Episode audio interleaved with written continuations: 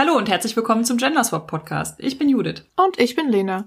Heute sprechen wir über spielleitungslose Rollenspielsysteme und unser Medienthema sind die beiden neuen MCU-Serien Wonder Vision und Falcon and the Winter Soldier. Vorher haben wir noch ein paar Themen vor dem Thema und zwar diesmal gar nicht so wenige, aber natürlich lauter tolle Dinge, die euch bestimmt ganz doll interessieren. Zum ersten wäre da mal wieder eine neue Queerwelten erschienen, nämlich die fünfte Ausgabe. Wir würden uns natürlich wie immer freuen, wenn ihr sie kaufen würdet. Außerdem haben wir uns überlegt, wir machen einen gemeinsamen Newsletter. Tada, tada der wie der Patreon auch unter dem Motto Vogt and Friends läuft. Das heißt, der deckt Dinge ab, die Christian und ich so tun und Dinge, die der Podcast so tut und Dinge, die Lena so tut. Und wenn unsere Folk Companion App etwas tut mit dem App-Entwickler Tobi, dann wird das auch im Newsletter stehen. Das heißt, alle Leute, die regulär an unserem Patreon beteiligt sind, sind auch am Newsletter beteiligt. Wenn es zum Beispiel ein neues Buch vorzubestellen gibt oder wenn wir irgendwann in postpandemischen Zeiten wieder mal irgendwo auf einer Convention sind, dann bekommt ihr einmal im Monat übersichtlich alle wichtigen Fakten Fakten im Newsletter dazu und könnt da auf dem Laufenden bleiben. Den Link dazu packen wir in die Show Notes und wir packen ihn auch auf Twitter, Instagram und so weiter. Und vielleicht habt ihr Lust, euch da anzumelden. Wir werden euch auch nicht zu spammen, sondern wie gesagt, einmal im Monat kommt dann eine E-Mail. Wir werden da wahrscheinlich auch Bücher und Dinge von anderen Leuten empfehlen, haben wir uns zumindest vorgenommen. Und es wird wahrscheinlich auch einen kleinen so redaktionellen Text oder Kurzessay oder sowas zu einem Thema, das uns gerade umtreibt geben. Ja, im Rahmen dessen haben wir uns auch noch mal kritisch unseren Patreon angeguckt, wo uns ja ganz viele von euch unterstützen. Vielen Dank. Wir haben uns dabei überlegt, dass wir ein ungefähr zehnminütiges Audio-Extra ab jetzt zu jeder Folge noch anbieten und dazu haben wir uns ein paar neue Patreon-Tiers überlegt. Patreon-Tiere. Das heißt, wenn ihr in den Genuss des Audio-Extras kommen wollt, das wird immer in Bezug zur Folge stehen, wird die Folge irgendwie um ein Thema erweitern, dann könnt ihr euch ja mal unsere neuen Audio-Extra-Tiers angucken. Wenn ihr Bock habt, uns dazu zu unterstützen. Freuen wir uns natürlich. Und das erste Audio Extra gibt's jetzt auch schon im Juni. Wir haben eben im Rahmen vom Newsletter schon gesagt, vorbestellbare Bücher. Vorbestellbar ist jetzt zum Beispiel Anarchie Deco. Das ist Christians und mein neuer Roman, der am 24. August bei Fischer Tor erscheint. Also, es geht darum, 1927, da war die Solvay-Konferenz. Ich glaube, dass Marie Curie die einzige anwesende Frau war. Es gibt auf jeden Fall auch Fotos von der Solvay-Konferenz und da sind sie alle drauf, ne? Der Einstein, der Bohr, Bohr. Oh ja, stimmt. Der Heisenberg. Und, und, und Marie Curie. Und Marie Curie. Auf dieser Solvay-Konferenz ist auch unsere Protagonistin, die Physikerin Nike. Die ist da, weil sie so ein bisschen auf einem sehr dubiosen, naja, nicht Abstellgleis, aber sie vermutet, es ist eine wissenschaftliche Sackgasse gelandet ist. Sie soll mit dem Künstler Alfons Mucha einen vielleicht neue wissenschaftliche Disziplin vorstellen. Wissenschaft und Kunst zusammen können irgendeine Art von magischen Phänomenen wirken. Niemand weiß so richtig, ob das nicht einfach irgendwie eine optische Illusion ist. Ne, die Leute sind sehr skeptisch, sie soll es mal vorstellen. Magie will es natürlich auch keiner nennen, aber irgendwie passieren schon Dinge, das kann man jetzt auch nicht verleugnen. Irgendwelche Instrumente geben irgendwelche Ausschläge und mit menschlichen Sinnen ist das auch durchaus feststellbar, aber die ganzen seriösen Physiker geben sich damit eigentlich noch nicht so richtig ab. Zurück in Berlin, mittlerweile das Jahr 1928 stellt Nike dann fest, dass diese Phänomene natürlich den Universitätskontext verlassen und unter anderem das Nachtleben erobern. Das heißt, sie wird von ihrem Professor als wissenschaftliche Beraterin der Kriminalpolizei zur Seite gestellt. Aber auch da ist das natürlich ein Abstellgleis. Das heißt, es gibt irgendwie so einen ältlichen Kommissar kurz vor der Rente, den Herrn Seidel. Der Herr Seidel soll diese seltsamen neuen Illusionen erforschen und sie soll ihm helfen. Gleichzeitig wird ihr ein anarchistischer Künstler aus Prag zur Seite gestellt, denn es muss ja immer eine Naturwissenschaftlerin oder ein Naturwissenschaftler mit einem Künstler oder einer Künstlerin zusammenarbeiten und da auch immer ein Mann mit einer Frau. So zumindest ist der Stand der Dinge. Das heißt, der soll ihre Experimente unterstützen und das Ganze schwappt natürlich erstmal ins Nachtleben, kommt dann aber natürlich auch ziemlich schnell bei verschiedenen politischen Strömungen an. Das heißt dann natürlich, dass die Faschisten das auch ganz besonders toll finden, dass sie jetzt vielleicht mit magischen Mitteln irgendwelche Leute auf ihre Seite ziehen können. Darum geht es in Anarchie Deco. Ich hoffe, es macht euch irgendwie Bock. Also mir macht es sehr viel Bock und ich hätte dieses Buch bitte gerne jetzt. Wir haben uns was überlegt, Christian und ich, zusammen mit Mia Steingräber, die ihr ja sicherlich im Rollenspielkontext von ihren Illustrationen her kennt. Wenn ihr uns so etwas wie einen Screenshot eurer Vorbestellung schickt oder sonst irgendeinen Beleg der Vorbestellung, dann kriegt ihr ein digitales Goodie von uns, nämlich ein Artwork zum Roman von besagter Mia Steingräber und den Romananfang von Christian und mir vorgelesen. Diesen Beleg könnt ihr uns mailen an die E-Mail-Adresse vorbestellung at jcvogt.de. Kleiner Werbeblock beendet. Genau, bestellt es alle vor. Super, so viele tolle neue Dinge. Ja, was auch so nach neuem heißen Scheiß klingt, sind ja spielleiterlose Systeme. Das ist gerade frisch bei System Matters of Deutsch Iron Sworn erschienen. Und es scheint so ein bisschen, als wäre das halt so neu und heiß im Erzählspielen. Nach meiner Erfahrung ist es auch irgendwie immer so, dass spielleiterloses Erzählen sich viele Leute gar nicht so richtig vorstellen können, was das sein soll und, und warum. Deswegen haben wir gedacht, reden wir heute mal darüber, empfehlen so ein paar Systeme, wobei es mittlerweile auch einfach so viele gibt. Eine Auswahl nach den Kriterien, was kennen wir so? Aber wir wollen vor allen Dingen auch darauf eingehen, so was für Vorbehalte gibt es gegen spielleiterlose Systeme und wofür eignen sie sich und solche Sachen. Was, was wollen die eigentlich von uns und so. Ich habe mir so ein bisschen Gedanken darüber gemacht, ist das wirklich der neue heiße Scheiß? Weil kollaboratives Erzählen als Rollenspiel ist natürlich eigentlich schon alt. Also selbst auch als Rollenspiel, wo es keine Spielleitung gibt. Und da ist mir wieder eingefallen, dass wir zum Thema Fanfiction ja Juli zu Gast hatten. Und ihr habt ja davon erzählt, Lena, dass ihr euch kennengelernt habt beim Forenrollenspiel. Ja. Ich habe vor kurzem festgestellt, dass der fancy Term dafür Freeform Online RPG ist. Ah.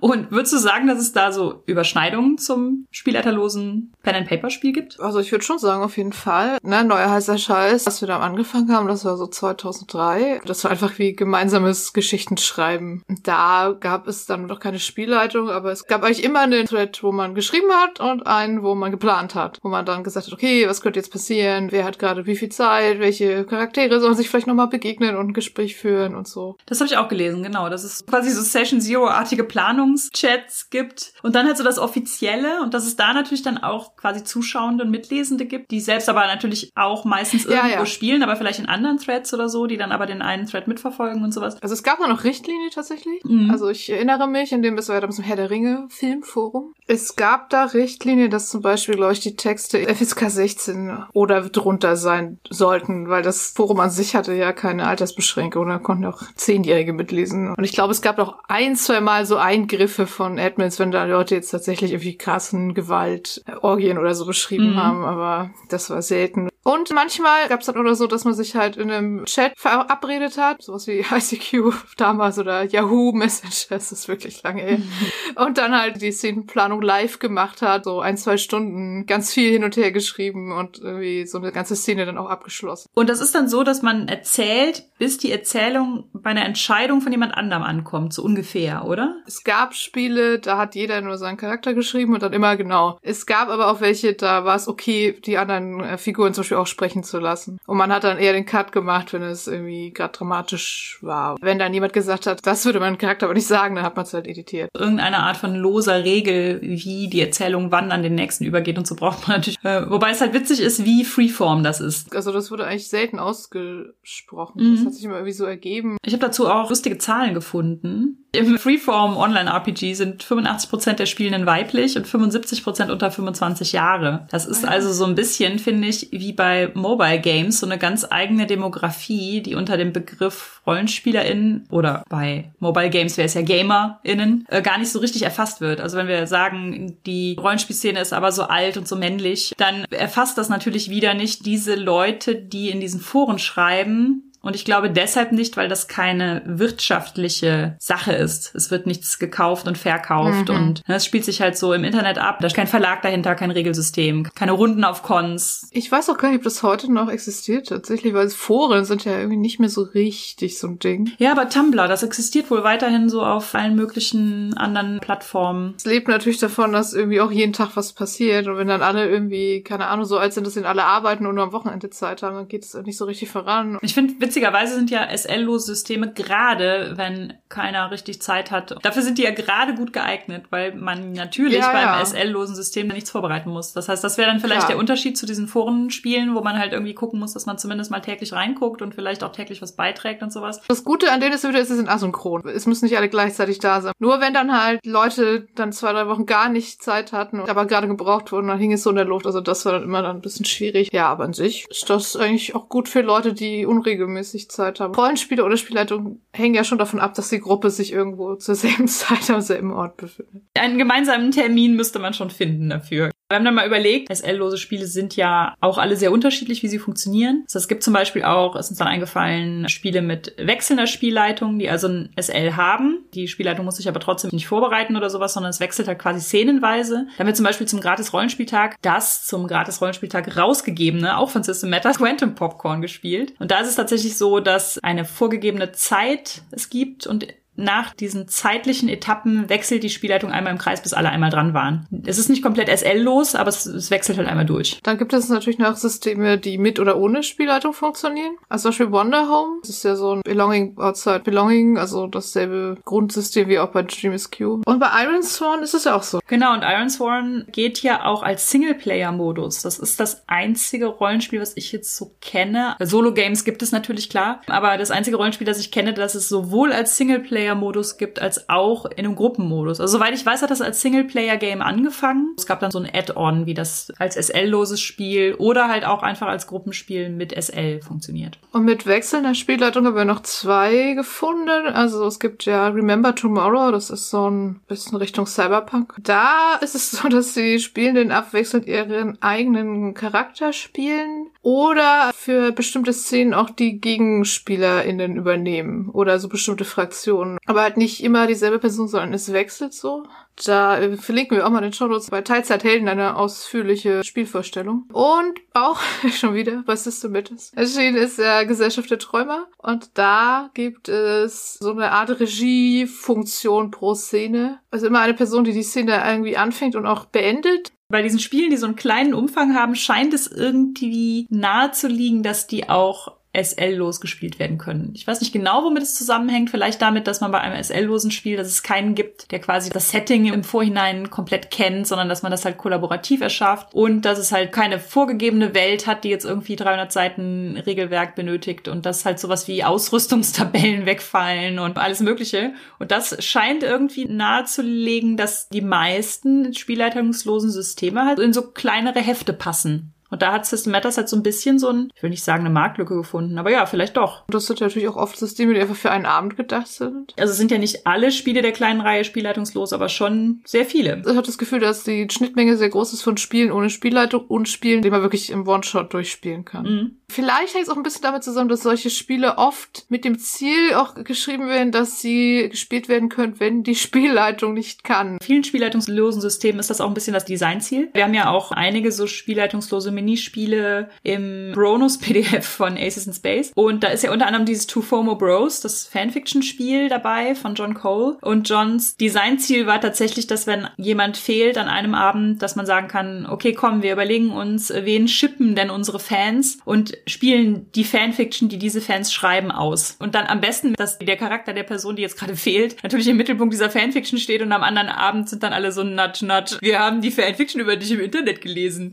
Sehr gut. Ja, ich glaube auch, dass die Popularität von spielleitungslosen Systemen im Moment auch dieses Ding ist mit äh, unsere Leben sind alle sehr voll. Die epische Kampagne die überfordert viele von uns gerade und dann greift man vielleicht mal eher zu so kleineren Spielen, die einen Abend dauern und da sind dann halt viele Spielleitungslose dabei. Und das ist natürlich auch spontan möglich. Das kommt ja auch noch dazu. Ich habe auch das Gefühl, gerade jetzt im letzten Jahr, wo viele von uns so keine groß anderen Freizeitaktivitäten gemacht haben und alle immer zu Hause waren, ich glaube, in unserer Plauderfolge haben wir das ja erwähnt, dass wir auch alle so viel Rollenspiel gespielt haben, weil man sich auch so super spontan verabredet hat. Ja. So, ah, wir sind alle zu Hause, lass uns mal heute Abend was spielen. Und da ist natürlich dann irgendwas, was ohne Spielleitung und riesige Vorbereitung funktioniert, sehr gut. Da passen ja dann auch super so Micro- und Nano-Games und so rein und kann man dann auch oft spontan gucken und sagen, ach, wir könnten heute Abend dies oder das oder jenes spielen, wenn wir Bock haben und wir gucken mal. Wollen wir ein paar Systeme mal nennen, die wir so kennen? Ha, es reimt sich. Mir fällt natürlich als erstes die Dilogie Dream is Q und Dream Apart ein. Die Basis für diese Belonging Outside Belonging Spiele, da hast du ja gerade Wonder Home schon genannt. Zumindest bei diesen beiden Spielen ist es so, dass man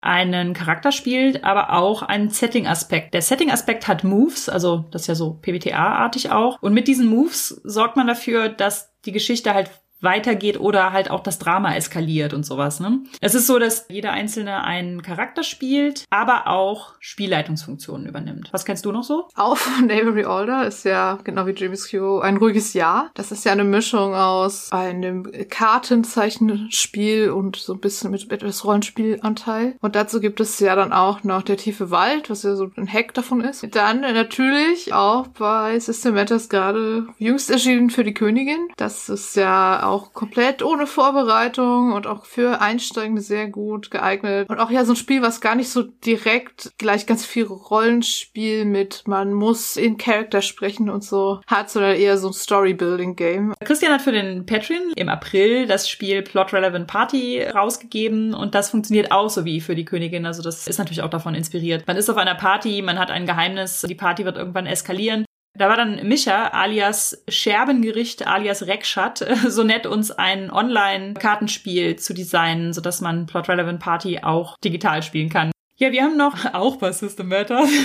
Schon die reinste Werbefolge hier. Voll.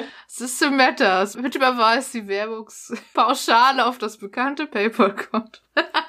Nein, wir mögen die Spiele alle ja, nicht genau. dafür bezahlen. Und auch von System Matters gibt es Liebe in den Zeiten der Scyther. Das kenne ich nicht. Aber ich kenne Love in the Time of Quaranay. Also es gibt quasi zwei Settings für dieses Liebe in den Zeiten des. Wir haben das so von persischer Mythologie so angehauchtes Setting gespielt. Das ist wie so ein Shakespeare-Drama, so vorgegebene, total auf Konflikt und Intrigen und dramatische Palastereignisse gebürstete Ensemble. Mhm. Also man hat einfach vorgegebene Rollen und die hassen sich sowieso schon, haben Unfassbares schon einander angetan und sollen sich jetzt aber heiraten oder sowas. Und das hat auch echt super Spaß gemacht. Dann gibt es noch, das auch so ein bisschen Kartenspiel basiert von Jason Morningstar, sowohl Juggernaut als auch Winterhorn. Und wo wir gerade bei Jason Morningstar sind, natürlich Fiasco ist, glaube ich, ja der Klassiker. Oh ja. Das erste war ja noch ein ganz klassisches Buch und die neue Version ist ja tatsächlich auch mit Spielkarten, soll auch noch ein bisschen dynamischer sein, gerade so bei der Erstellung der Charaktere und Beziehungen und all sowas und ist tatsächlich auch schon auf Deutsch bei Pro Indie erschienen. Ich habe außerdem den Eindruck, der Trend geht dazu, etwas mit Karten zu machen. Also zum Beispiel Fall of Magic ist kein äh, Map-Drawing-Game, aber hat halt eine super schöne Fantasy-Karte, hat Nerd ist ihr Hobby auch in der Folge zum Thema Gefahr aus dem Osten drüber berichtet, oh, weil das ja. auch so eine witzige Mechanik hat in dem Sinne, dass man halt von Westen nach Osten geht, weil man von links nach rechts liest und von links nach rechts die Karte entrollt. Und man spielt halt Charaktere, die auf dieser Karte sich bewegen und auf der Karte selbst stehen auch so Story Prompts dann drauf, die dafür sorgen, dass an bestimmten Orten bestimmte Dinge passieren können und sowas. Und auch das gibt es in so einer Online-Version, dass man das zumindest als PDF sich irgendwie so bauen kann, dass man es rollt und die Charaktere darauf versetzt und sowas. Also ich habe so den Eindruck, Karten als Landkarten und Karten als Spielkarten, die Trends im Spielleitungslosensystem. Was aber auch ein Trend ist, sind die Firebrand-Systeme. Was ist das? Ja, das ist im Prinzip ein System, was darauf beruht, dass man ganz viele verschiedene Minigames spielt, um damit auch ohne Spielleitung eine größere Geschichte zu erzählen. Und Firebrand ist quasi das erste davon. Das Spiel um Mechas und ihre PilotInnen. Es gibt so vier verschiedene Fraktionen und alle Spielenden gehören zu einer von diesen Fraktionen, die natürlich untereinander, ne, es ist klar, alle spielleitungslosen Systeme brauchen im Prinzip dieses, die Leute sind schon so gegeneinander und miteinander gepitcht und, ne, also dass so Konflikte schon angelegt sind und das macht Firebrands halt auch. Von Harald Eckmüller gibt es auch ein Firebrands Hack für Ace in Space. Ja, und dann gibt es Hearts of Magic, ist glaube ich auch relativ bekannt. Da geht es halt um eine Stadt, in der so verschiedene magische Fraktionen, also ZaubererInnen, Hexen, Feenwesen und so, die auch genau halb gegeneinander, halb miteinander agieren. Und haha, wenn diese Folge erscheint, werde ich das schon gespielt haben, aber jetzt, wo wir es aufnehmen, habe ich es noch nicht gespielt und deswegen kann ich noch nichts dazu sagen, außer dass es ein sehr cooles Actual Play bei One-Shot dazu gibt. Und wo wir schon bei One-Shot waren, es gibt ja auch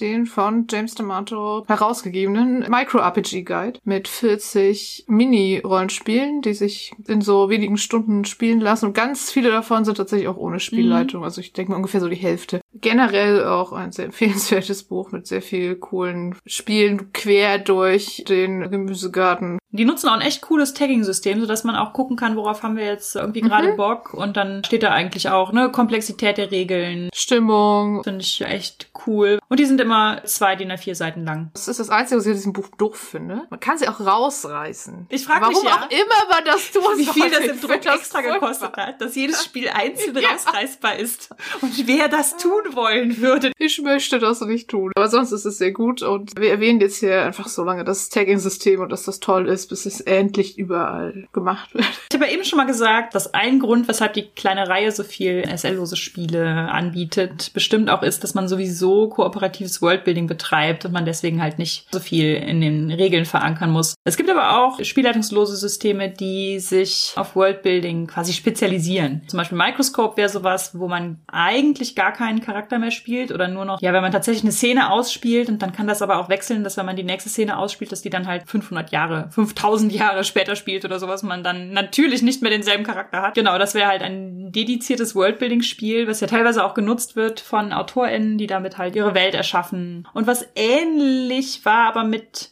etwas mehr Charakterspiel, etwas weniger so großem Scope Worldbuilding war Icarus. Und Icarus ist auch besonders Ja. witzig, weil man da auch noch Würfel stapelt und die Zivilisation, die man da quasi aufbaut, wird irgendwann, ne, also man kann Würfel nur so weit stapeln. Irgendwann wird die halt unweigerlich zusammenbrechen, nämlich wenn der Würfelturm fällt. Und ich bin ja persönlich großer Fan von zusammenfallenden Türmen, die das Ende eines Spiels markieren.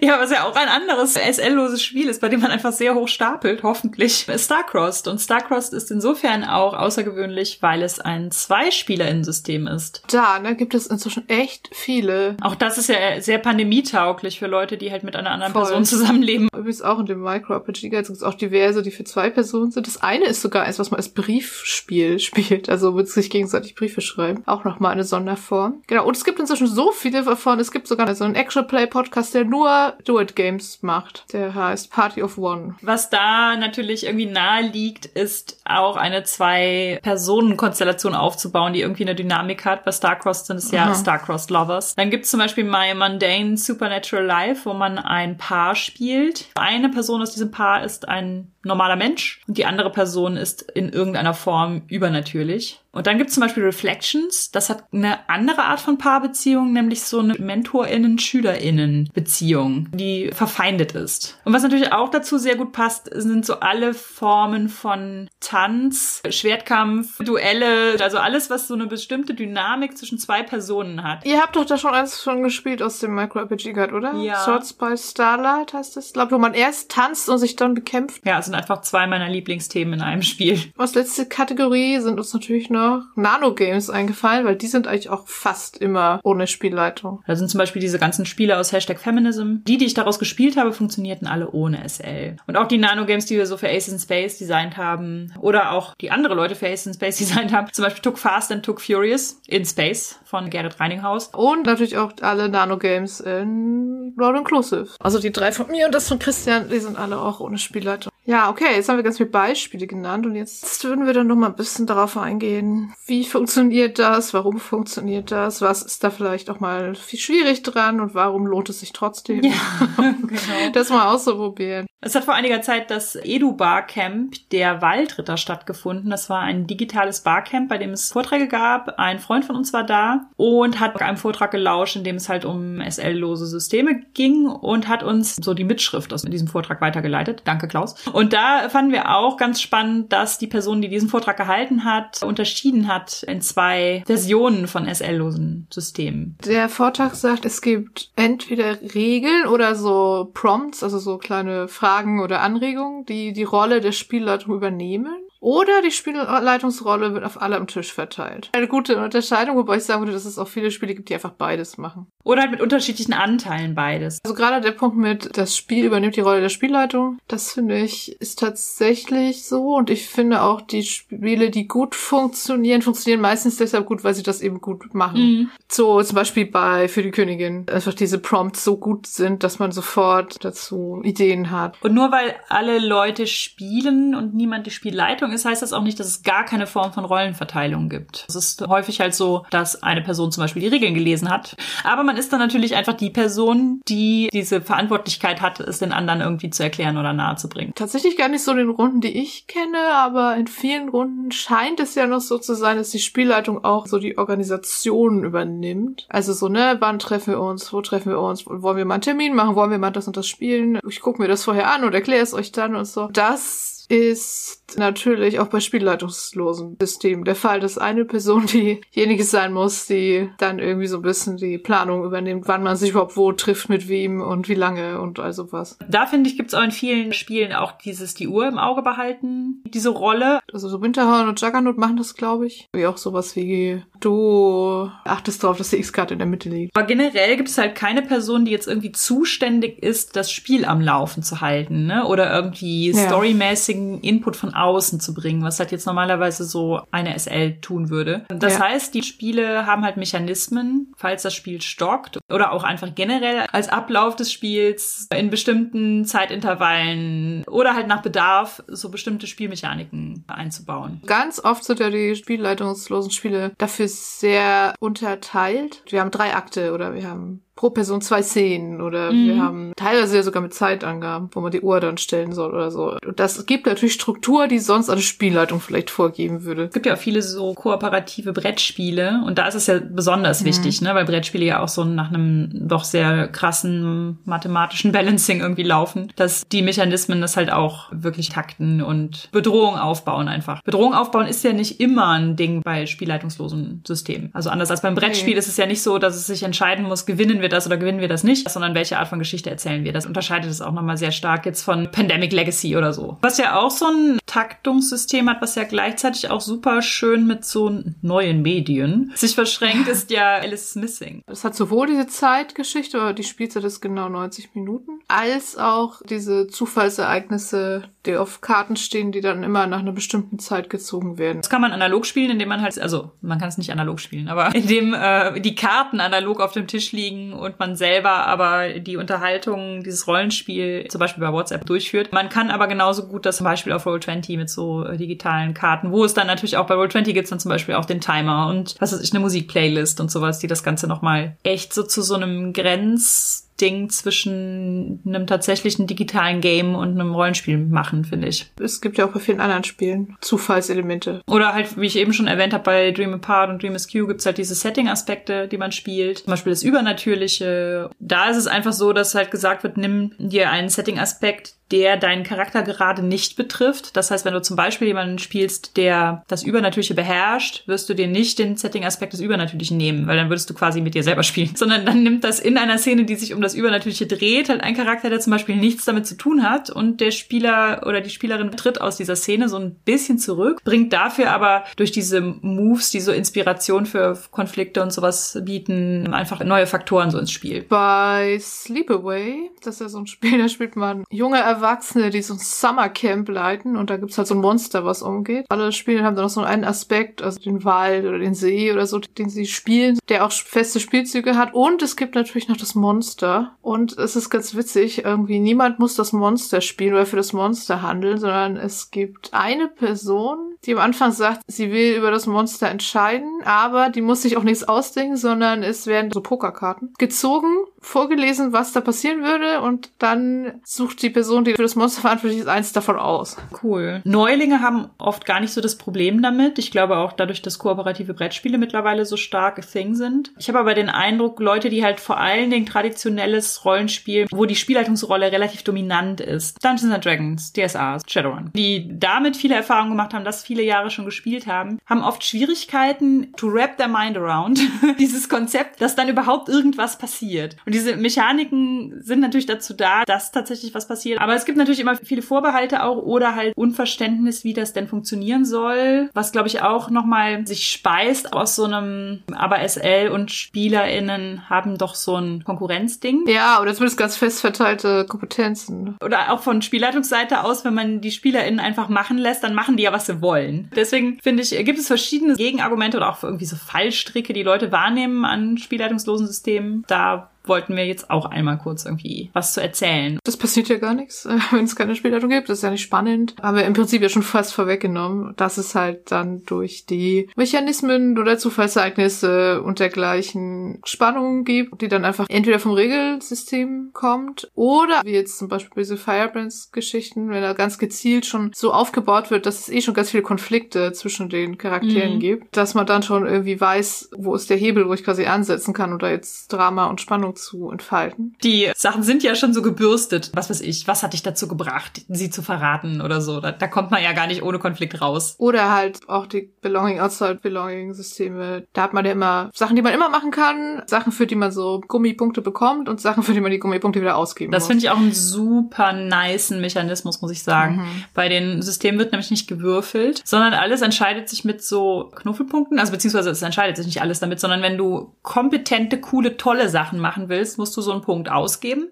Und dann sind die aber halt irgendwann weg. Ich glaube, am Anfang hast du gar keinen. Das heißt, du musst erstmal Dinge tun, die dir diese Punkte einbringen. Und das sind halt Dinge, die dich erstmal prinzipiell eher in die Scheiße reiten. Was mir auch als Beispiel eingefallen ist, war Psyron. Da würfelt man und wenn man jetzt so mittelgut würfelt, da muss man immer auswählen aus so Komplikationen, die dann immer größer werden. Also man spielt so Leute mit Psychkräften, die von der Regierung verfolgt werden und wenn man halt eine Probe nicht ganz toll würfelt, dann muss man immer so Kästchen ankreuzen auf verschiedenen Skalen und eine davon ist halt zum Beispiel Verfolger, komme ich näher. Eine häufige Befürchtung ist so ein bisschen, dass wenn keine SL da ist, die einem das Leben schwer macht, dass die SpielerInnen sich selber ja nicht das Leben schwer machen wollen würden. Und nach meiner Erfahrung besteht dieses Problem nicht.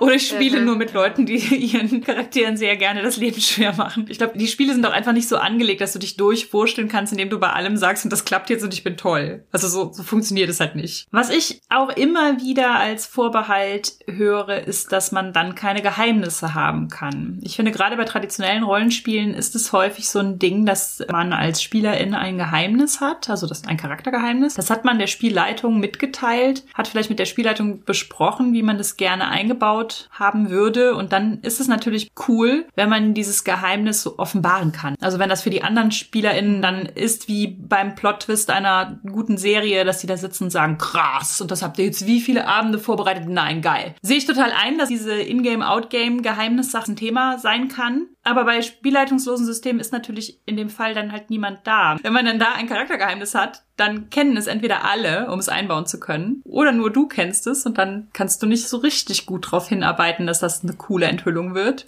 Da habe ich auch schon festgestellt, dass wenn wir so ein System gespielt haben, dass es Leute richtig so körperliches Unbehagen bereitet, das coole Geheimnis, was sie sich gerade ausgedacht haben, mit der Gruppe zu teilen, weil dann sind sie quasi gespoilert. Es hängt auch so ein bisschen so mit so einem Spoiler-Gefühl zusammen. Gibt es nicht auch irgendwelche Systeme, wo man da so zufällig zieht, irgendwie du bist der Verräter oder so? Also ein bisschen wie bei Werwolf. Es gibt etwas zu verbergen, wo alle ihre Geheimnisse haben und eine Person ist der Mörder oder die Mörderin und irgendwann wird das enthüllt, spielt auch so mit den Zweifeln und damit, dass alle ein Motiv haben. Da funktioniert es natürlich auch gut, dass es ganz viele verschiedene Geheimnisse gibt und einige davon sind dann halt nachher relevant und andere nicht und es ist aber so ein bisschen zufallsbasiert. Aber viele, genau, machen natürlich dieses Setup und dann kennen alle die Geheimnisse. Ich finde es persönlich gar nicht schlimm, wenn man es sich zusammen überlegt. Ich glaube, das ist so ein bisschen, was man für eine Rezipientinnenhaltung in dem Moment irgendwie hat. Dieses, das ist ein Plot-Twist und das ist wie bei einer coolen Serie, setzt ja so ein bisschen voraus, dass man bei diesem Teil des Abenteuers die zuschauende Rolle hat. Und ich finde, bei diesen kollaborativen Sachen ist es aber eher so, wie wenn ich mir als Autorin einen coolen Plot-Twist überlegt habe und ich schreibe da so drauf hin und dann ist es trotzdem mega aufregend, wenn ich an dieser Stelle ankomme. Auch wenn ich ja schon seit Monaten geplant habe, was da passiert.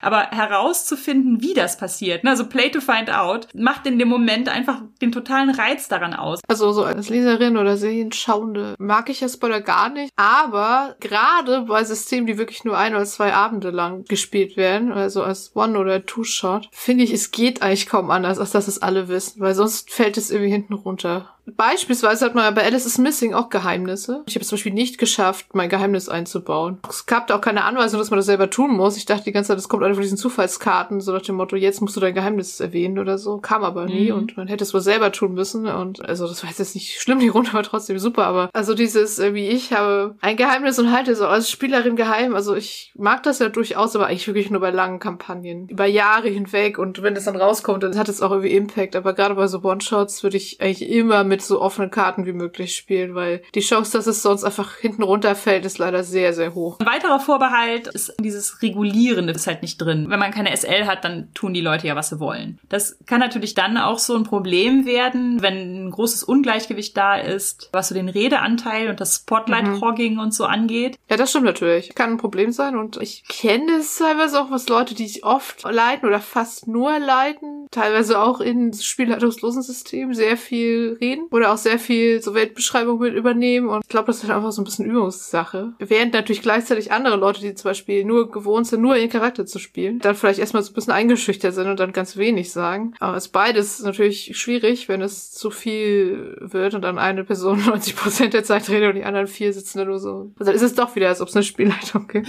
Ich habe, da muss man einfach irgendwie gucken, dass man die Gruppendynamik so ein bisschen ausbaldowert bekommt. Genau, es gibt ja in Truth and the Mirage, auch aus dem Micro-RPG, so eine tolle Formulierung.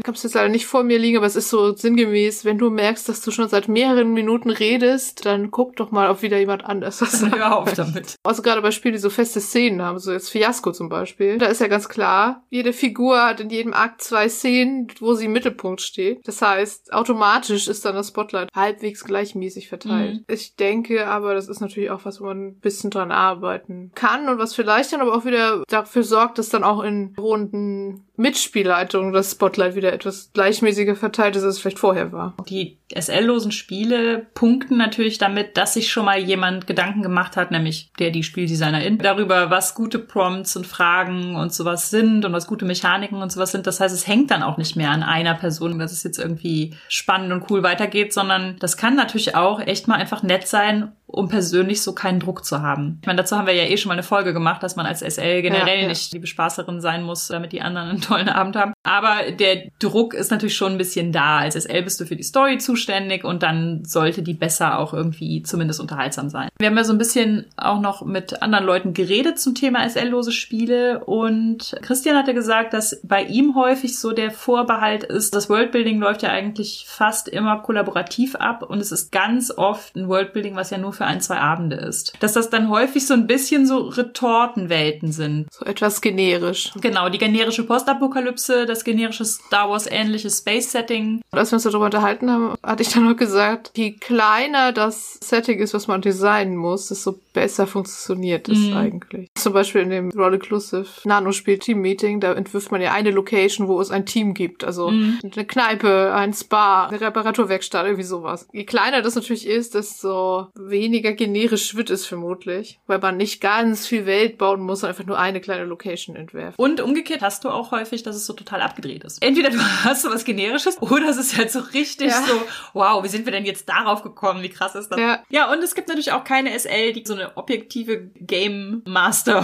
Funktion hat. Also sowas wie, ich gebe dir hierfür folgende Erfahrungspunkte oder sonstige mhm. Belohnungen oder sowas. Das heißt, es fällt so ein bisschen diese klassische Rollenspiel-Belohnungskomponente weg. So dieses, du erhältst dafür fünf Punkte und dafür zehn und jetzt gib mal aus. Das ist ja durchaus bei Rollenspielen auch so ein psychologischer Reiz, dieses Reward-Prinzip. Das fällt halt weg oder sieht anders aus. Also ich finde so dieses gemeinsame Spielen und das gemeinsame Geschichte erzählen ist da mehr so der Reward. Was, was mir gerade noch anfällt, ist Our Traveling Home. Das ja auch gerade erst gekickstartet worden. Da gibt es Sachen, die man quasi erfüllen kann in den einzelnen Szenen. Und wenn man die erfüllt hat, dann kriegt man dafür irgendeine Art von Punkten und die kriegt man dann am Ende, wenn der finalen Konfrontation als extra Würfel oder irgendwie sowas. Das ist dann halt auch wieder so eine Mischung aus Anreiz, coole Dinge in der Story zu machen und man kriegt dann hinterher noch so einen Würfel dann haben wir es als letztes noch überlegt, was sind denn eigentlich die Vorteile von spielleitungslosem Spiel? Wir ja eigentlich am Anfang schon mal gesagt, das ist oft auch relativ spontan möglich. Das heißt, wenn die geplante Runde ausfällt oder wenn man einfach sagt, ich bin heute so platt, ich konnte nichts vorbereiten. Das heißt, es muss sich natürlich trotzdem jemand damit befassen, was spielen wir denn und vielleicht auch irgendwie sich mit dem Ablauf vorher vertraut machen. Genau. Und was ich halt auch noch finde, für Spielende, die noch nie geleitet haben, ist es eine gute Möglichkeit, mal so ein bisschen reinzuschnuppern in dieses für mehr verantwortlich sein als nur den eigenen Charakter. Dann kann es, glaube ich, schon dazu beitragen, dass man so Player Empowerment Sachen vielleicht dann dadurch auch wieder in die Runden mit reinträgt. Ich finde auch diese Spotlight-Verteilung, dass alle darauf mit einen Blick haben und dass nicht irgendwie nur der SL obliegt, dass sie da irgendwie schaut, dass es halbwegs ausgeglichen ist. Das kann man damit auch super gut üben. Also ich finde auch dieses Spontane, das kann man ja auch in jegliche Rollenspiele irgendwie mit übernehmen. Und häufig ist das so, dass wenn man damit anfängt, dass man erstmal so da sitzt, ist man man so im Freeze, ne? so als wären alle Scheinwerfer auf eingerichtet. Ja, ja. Aber das ist ja ein bisschen wie beim Impro-Theater spielen oder sowas auch was, was mhm. sich einfach trainieren lässt und wofür das SL-lose Spielen auch einem so, so einen Werkzeugkasten an die Hand gibt. Die Spontanität ist ja häufig da und oft ist die Blockade ja so dieses, ich mache mich lächerlich, wenn ich das jetzt sage. Und dass man einfach so übt, A, macht sich niemand hier lächerlich und B, wir wertschätzen die Ideen, die von allen Seiten so reinkommen. Oder halt auch so, es ist total okay, erstmal Ideen reinzuwerfen und dann arbeiten wir daraus die weitere aus oder wir überlegen, welche davon wir nehmen und bauen die dann weiter auf. Ja, SL-lose Systeme als auch so eine Art Übung im Storytelling. Ein bisschen auch so eine Mischform zwischen kollaborativem Erzählen und Rollenspiel. Finde ich mittlerweile echt cool und wichtig. Also auch für mich als Autorin finde ich das super. Das stimmt. Das ist manchmal ist man ja ganz erstaunt, was man in vier Stunden Rollenspielrunde an krassen Ideen einfach so rausgehauen hat. Ja. Ich würde auch sagen, also insgesamt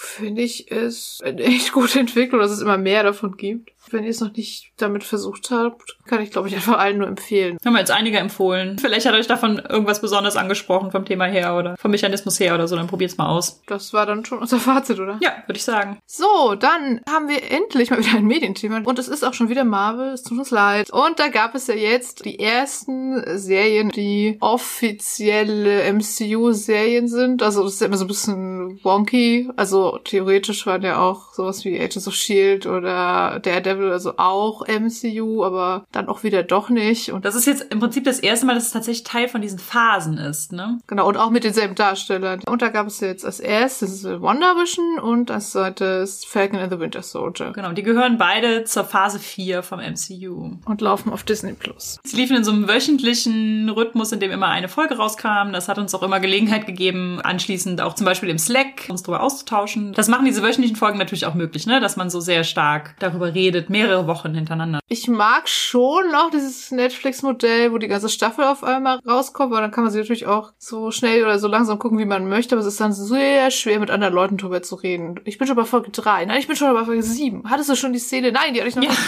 Das macht es aber sehr schwierig. Gut, dann fangen wir vielleicht mit WandaVision an, weil da haben wir, glaube ich, nicht so viel zu sagen, aber ich glaube, wir fanden sie eigentlich hauptsächlich sehr gut. Also wir können jetzt schwierig über diese Serien reden, ohne zu spoilern, wenn man es überlegt und haben dann beschlossen, dass wir lieber ausführlich, tiefgreifend drüber reden und dafür spoilern wollen, als andersrum. Also wenn ihr es noch nicht geguckt habt und noch gucken wollt, dann macht jetzt aus. Ich glaube, bei WandaVision spoilern wir auch weniger, aber bei Falcon and the Winter Soldier werden wir euch hart spoilern, wenn ihr das noch nicht zu Ende geguckt habt. Also Wanda hat ja in Endgame und eigentlich schon in Infinity War echt einfach die Arschkarte gezogen, weil in Infinity War ist sie erst dazu gezwungen, Vision selbst zu töten. Dann kommt Ja. aber Thanos an, dreht die Zeit zurück, Vision lebt wieder und dann bringt er ihn selber um. Das liegt WandaVision zugrunde, dass da natürlich ein massives, nicht super grausames Trauma kürzlich passiert ist. Es geht halt ganz viel um Trauer und um Trauma. Aber mit der Lösung, es als Sitcom aufzuziehen und als Vorbild verschiedene Sitcoms aus verschiedenen Jahrzehnten zu nehmen. Wir machen immer so einen Sprung von einem Jahrzehnt und greifen immer visuell eine bestimmte Sitcom auf. Und wie es gefilmt ist und also was. Gleichzeitig merkt man halt immer wieder, also irgendwas ist da Mhm. falsch und was, was passiert da eigentlich? Warum sind wir in einer Sitcom? Und das fand ich auch richtig creepy. Und das war ja schon in der ersten Folge am Ende schon so, dass man sich so gefragt hat, Moment, was passiert hier? Und wurde halt immer stärker, bis man dann, ich glaube, so nach der dritten, vierten Folge natürlich dann auch wusste, dass das nicht eine Aneinanderreihung von Sitcom-Folgen wird. Ich glaube, da werden auch die MedienwissenschaftlerInnen noch lange Freude dran haben und diese Analyse der verschiedenen, warum hat man gerade diese Mhm. Sitcom ausgewählt. Das sind halt auch fast alles so Sitcoms, die so Familien im Vordergrund haben, während Wanda ja echt ganz allein ist und sowas. Also es ist schon sehr viel drin und es gab dann auch im späteren Verlauf noch so ein paar auch altbekannte MCU-Charaktere, die wieder vorkamen. Also eine Mischung aus wirklich lustig, absurd und dann wieder creepy und auch wieder super traurig natürlich. Dieser Wunsch, sich selber so einen behaglichen, weltverleugnenden Rückzugsort zu schaffen und sowas. Ne? Die Serie hatte sehr viel und ich fand es auch super mutig, das so zu machen. Also keiner hatte, glaube ich, damit gerechnet, dass WandaVision Ja. so wird. Ja, es war so mega innovativ einfach und auch trotzdem also wirklich mitnehmend. Also gerade so die späteren Folgen, wo dann diese Trauer-Thematik ganz deutlich wird und auch ganz herzzerreißende Szenen es gab und auch ganz gut toll gespielt und toll geschrieben und all sowas. Was ich ein bisschen schwach fand, war, dass es am Ende dann doch wieder einen großen Endkampf mit fliegenden Leuten und so geben musste. Mhm. Aber okay, das hat der Sache jetzt auch nicht so total den Abbruch getan. Ja, ja, es hatte halt dann stark so dieses und jetzt müssen sich dann doch alle wieder kloppen. Wo man ja anfangs auch so ein bisschen aufgebaut hat, dass es eigentlich keine richtigen Bösewichte gibt, ne, sondern dass das alles so sehr Ja. so character-driven ist, was da passiert. Ja, ich fand eigentlich auch ganz cool, dass sie Monica Rambeau eingebaut haben, also das kleine Mädchen aus Captain Marvel, die Tochter der besten Freundin von Carol. Besten Freunde. Ja, ja. They were very good friends. Und dann halt auch die Frage beantwortet wurde, warum Maria Rambeau, also besagte Freundin, nicht mehr vorkommt in Endgame und so. Und das war leider eine traurige Antwort auf diese Frage. Es passte zu diesem übergeordneten Thema Trauer. Es passte nachher aber nicht mehr so richtig in dieses Finale und so rein. Also da hat es Ja, dann irgendwie ja. eher so eine Nebenrolle, was ich super schade fand, weil ich die beiden Rambeaus, Mutter und Tochter, super spannende und tolle Charaktere finde. Ja, mal gucken, also vielleicht kommt da in Captain Marvel 2 noch mal mehr zu oder so. Also ich glaube, dass die Monica Rambeau ja auch aufgebaut wurde für The Marvels, Genau. haben wir jetzt erfahren, heißt der zweite Captain Marvel. Also WandaVision, ich habe gedacht, ja, ja, ich guck da schon rein, weil, naja, MCU halt, aber dass es so gut ist, hätte ich jetzt nie erwartet. Eine gute Überleitung zu der anderen Serie, auf die ich mich ja sehr gefreut hatte. Ich hatte mich darauf auch am meisten gefreut, muss ich sagen. Falcon and the Winter Soldier, wie man sich schon denken kann, geht es halt um Sam Wilson und um Bucky Barnes, die so grob gesagt so ein bisschen damit strugglen, was sie denn jetzt machen, wo Steve Rogers nicht mehr da ist. Das charakterzentrierte Thema ist auch eigentlich, wie gut funktioniert dieses Vorhaben von Steve Rogers, das ja so leicht blauäugig ist, diesen Cap-Schild an Sam weiterzugeben, weil der ja ein schwarzer Superheld ist. Also ganz viel dreht sich in der Serie darum, ist die USA bereit für einen schwarzen Captain America. Der Showrunner ist ja auch schwarz und auch viele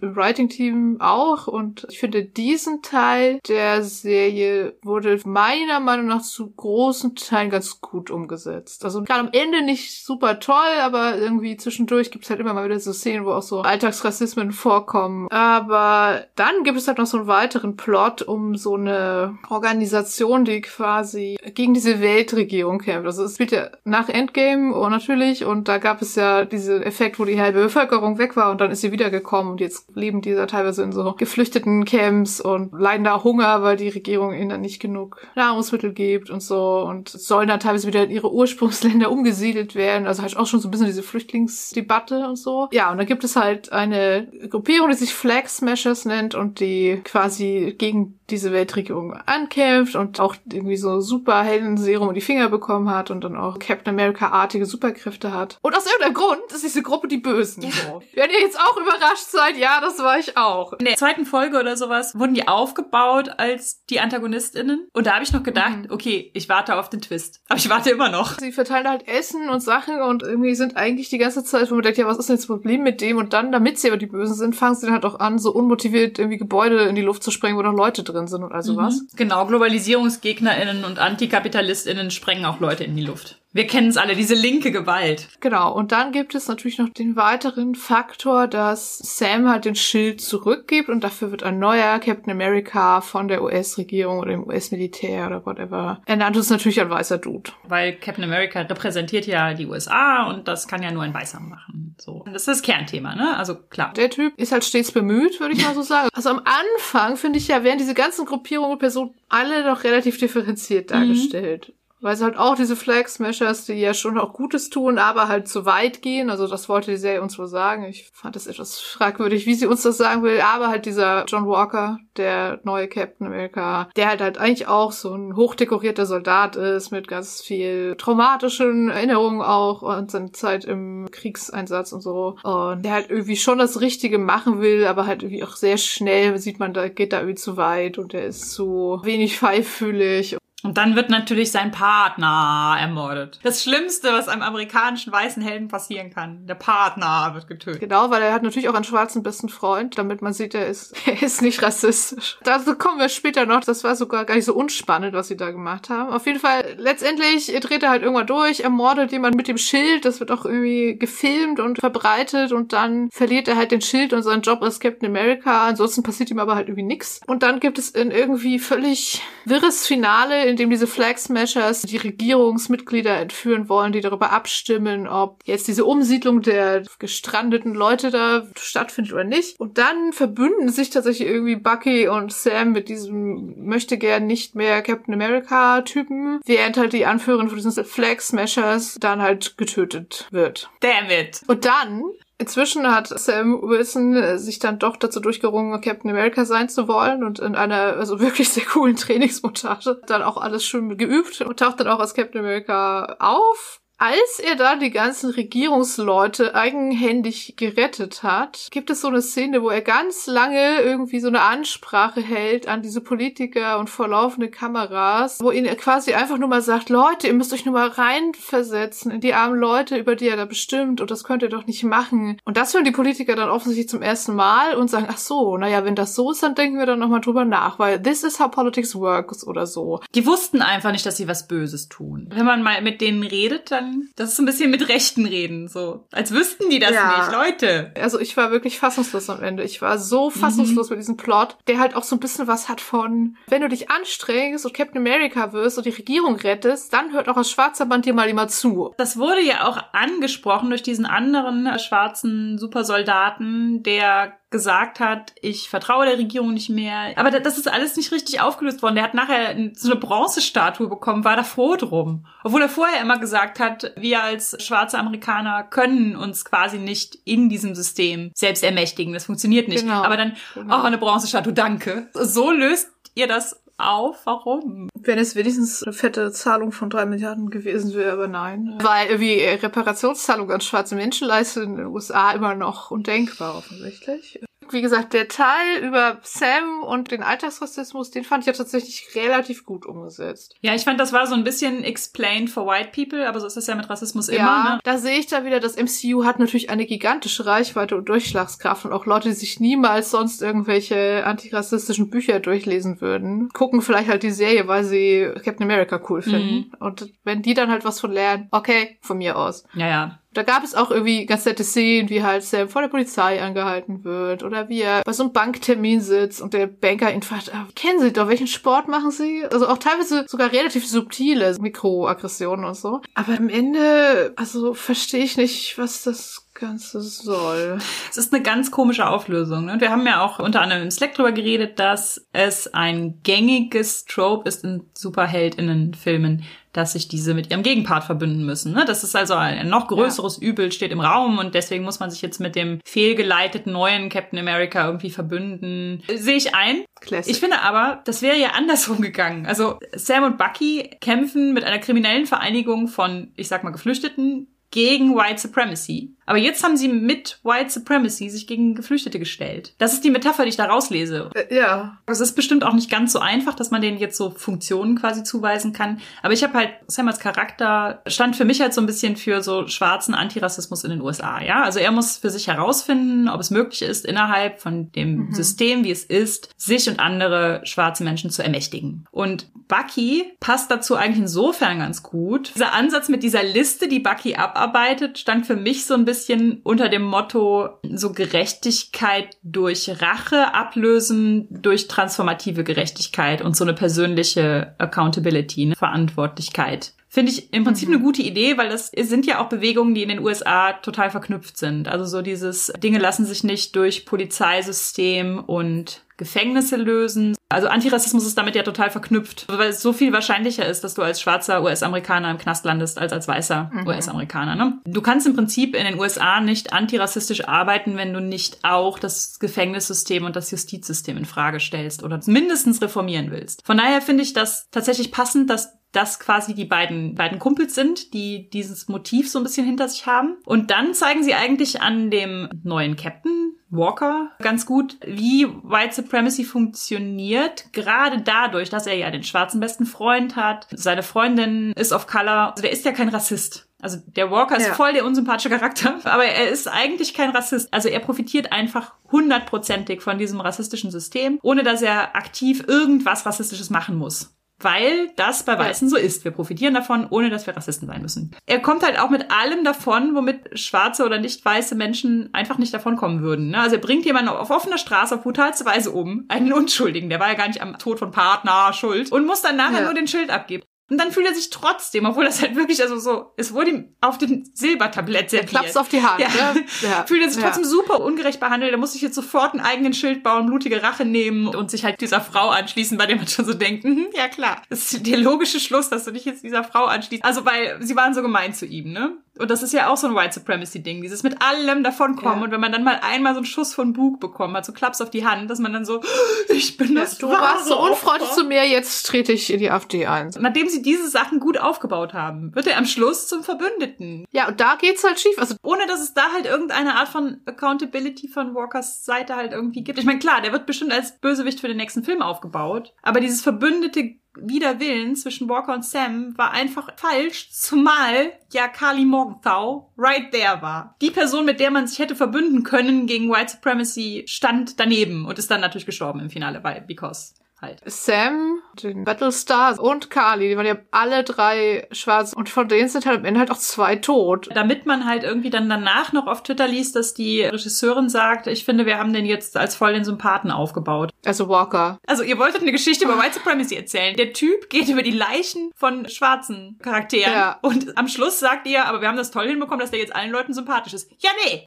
Ja, nee, eher nicht so. Ich weiß nicht, wie man bei dem Setup zu diesem Ende kommt gerade. Ich habe die letzte Folge gesehen und sagst du, du ist das jetzt eigentlich euer verdammter Ernst? Und dann wäre da noch Bucky. Bucky durfte ja nun doch wieder in die USA. Nach Civil War konnte er ja nur nach Wakanda zurück und auch dann nur, wenn er wieder eingefroren wird erstmal wie auch immer. Da ist ja seine Programmierung aus dem Winter Soldier Programm auch irgendwie losgeworden und muss dann quasi auch so eine staatlich verortete Therapie machen. Es gab auf Twitter auch einen super Thread dazu, warum das als Traumatherapie einfach der letzte Mist ist, was die diese Frau da macht. Hat halt so eine Liste von Leuten, wo er es wieder gut machen will und, und so Regeln, wie ich darf niemand mehr töten und so. Das Teil des Plots ist natürlich auch, wie er und Sam sich dann quasi so buddy-mäßig so annähern aneinander. Und ich finde tatsächlich diese Metapher von wir gehen Gerechtigkeit mal anders an, also es war ja dieser transformative Gerechtigkeitsansatz, also den habe ich da durchaus auch rausgelesen. Gerade aus dieser letzten Ja. Folge, weil einer der Grundsätze von transformativer Gerechtigkeit ist ja, dass man die Bedürfnisse des Opfers in den Mittelpunkt stellt und nicht den Täter. Also es gibt halt so einen älteren Mann, dessen Sohn Bucky umgebracht hat und er hat aber irgendwie sich mit ihm so ein bisschen halb angefreundet und bringt nichts übers Herz, ihm das zu sagen, obwohl dieser alte Mann total drunter leidet, dass er nicht weiß, wie sein Sohn gestorben ist. Und in der letzten Folge ringt Bucky sich dann halt dazu durch, ihm das doch zu sagen. Dabei auch so die Gefühle dieses alten Mannes jetzt so zentrieren. Das finde ich an sich, hey, ich brauche mehr transformative Gerechtigkeit in Fiction,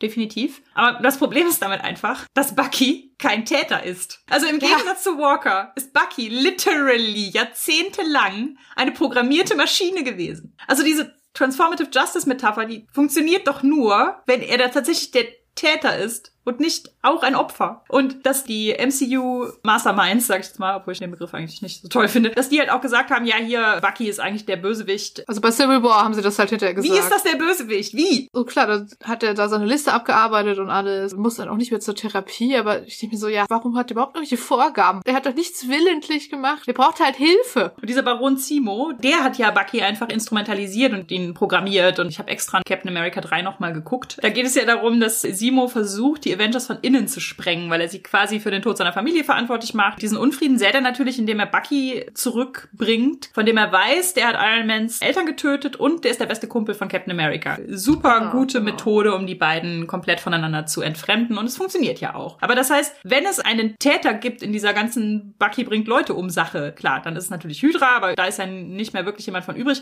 Aber man hätte diese Sache ja auch mit Simo aufbauen können. Aber der ist jetzt irgendwie einfach der, keine Ahnung, semi-coole Pelzkragenmann. Ja, der kommt halt auch vor und dann kommt er wieder und dann ist er wieder weg. Ja, und Sharon Carter kommt auch vor und ist jetzt übrigens super böse. Also auf Twitter schrieb ja jemand, diese Serie hätte ein sehr viel einfach gestrickterer zwei Stunden Film oder eine sehr viel kompliziertere zehn Folge Serie sein müssen. Und das ist einfach genau das, was ich auch finde. Ich finde es an sich gut, wenn sie so Sachen machen, wie dass sie auch so komplizierte Themen, wie so globale Fluchtbewegung und irgendwie auch so die Frage, was ist Amerika, was sind amerikanische Werte und so aufmachen. Aber dann kann man sie irgendwie nicht so halbgar irgendwie abwatschen. Das tat WandaVision ja total gut, dass das so charakterzentriert ist. Kann Sam Captain America sein? Das muss ja gar nicht eine kleine Geschichte sein. Das kann ja eine US-amerikanische Geschichte sein. Also die ist ja, Ja, schon groß. genau. Aber durch diese Genau, Flex-Meshers genau. wurde sie halt nochmal global und wollte jetzt irgendwie auch noch so Dinge sagen, wie wie steht Amerika zu globalen Migrationsbewegungen. Und das war nicht so die geile Aussage am Schluss. Das war einfach zu viel. Zumal, wenn man halt gerade noch weiß, dass dem Showrunner auch dieses Thema Rassismus gegen Schwarze in Amerika total im Herzen liegt und der Teil ja auch, finde ich, ganz gut gelungen ist. Auch mit, es gab ja noch diesen älteren schwarzen Superhelden, der auch das Super Serum mal bekommen hat, was halt auch so ein bisschen diese Thematik wissenschaftliche Experimente mit schwarzen Menschen aufgreift. Das fand ich halt halt auch als sich total gut. Das waren aber so schon so viele Themen, die hätten auch gereicht. Ja, voll. Und die waren ja auch gut umgesetzt. Aber dann kommt dieser ganze andere Kram, der so halb gar ist und reißt es mit dem Arsch wieder ein. Ja, schade. Im Juni startet Loki als nächste Phase 4 Serie. Also das war jetzt ein langer Deep Dive in diese Serie. Ich hoffe, ihr konntet uns noch folgen und bin gespannt, ob es Kommentare dazu gibt, wie ihr die Serie dann so fandet. Und in Audio Extra reden wir jetzt noch ein bisschen über das Konzept Gerechtigkeit und Superheldinnen. Das war unsere 35. Folge zum Thema spielleitungslose Systeme. Feedback zur Folge lesen wir gerne auf Twitter unter genderswappod, auf Instagram unter genderswappodcast, per Mail an feedback at genderswap-podcast.de oder als Kommentar auf unserer Website www.genderswap-podcast.de. Wenn ihr unseren Podcast mögt, erzählt euren FreundInnen davon, gebt uns eine positive Bewertung auf iTunes oder spendiert uns einen Kaffee. Den Kaffee-Link findet ihr unter der Folge. Wenn ihr unseren Podcast und andere tolle Projekte von Judith und Christian Vogt unterstützen wollt, dann könnt ihr das auf Patreon tun auch mit der Option auf Audio-Extras. Den Link findet ihr ebenfalls in den Show Notes und außerdem könnt ihr unseren neuen Newsletter abonnieren. Wir hören uns im Juli, sagen danke fürs Zuhören und bis zum nächsten Mal. Tschüss.